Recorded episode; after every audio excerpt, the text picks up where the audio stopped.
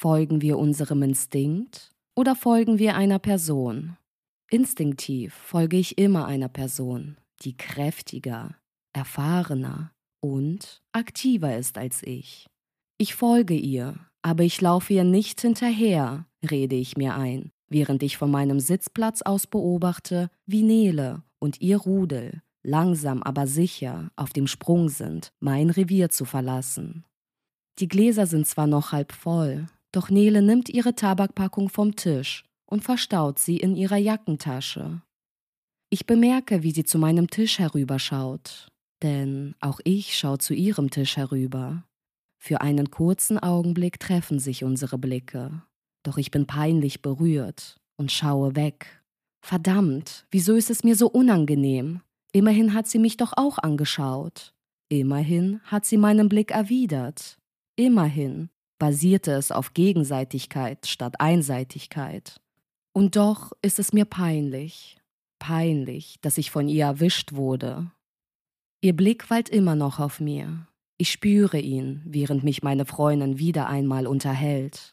Doch es ist keine Unterhaltung. Es ist einseitig statt gegenseitig.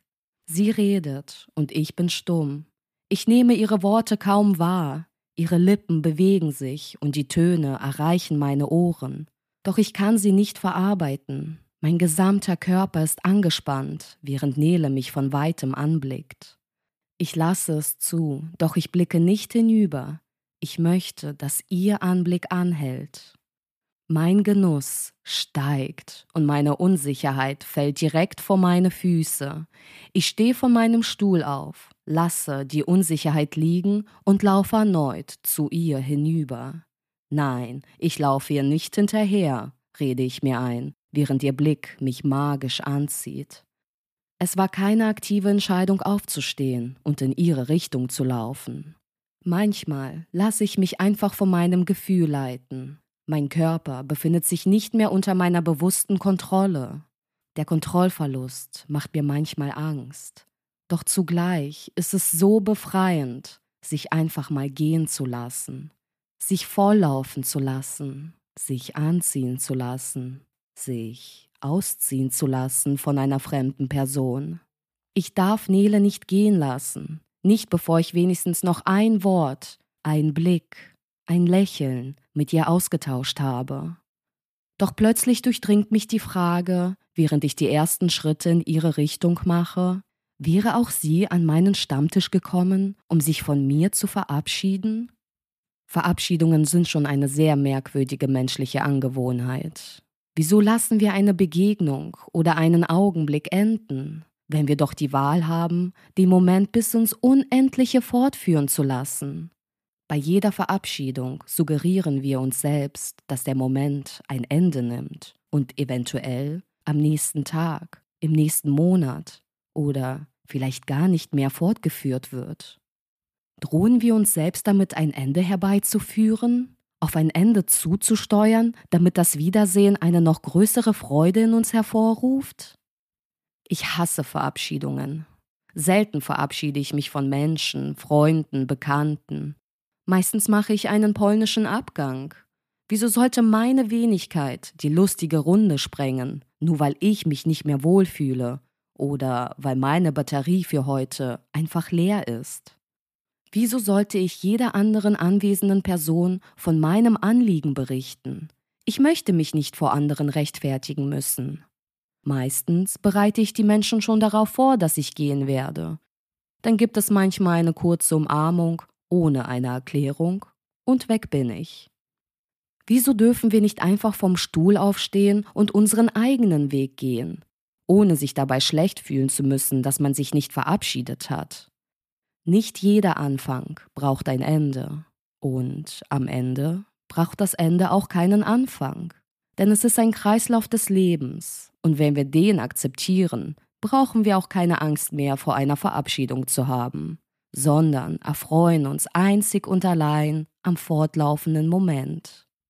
Ich weiß, nichts bleibt für ewig, aber Menschen könnten doch einfach so tun, als ob und die Ewigkeit austricksen, indem ein Wiedersehen zum Anfang wird, ohne Aussicht auf ein Ende.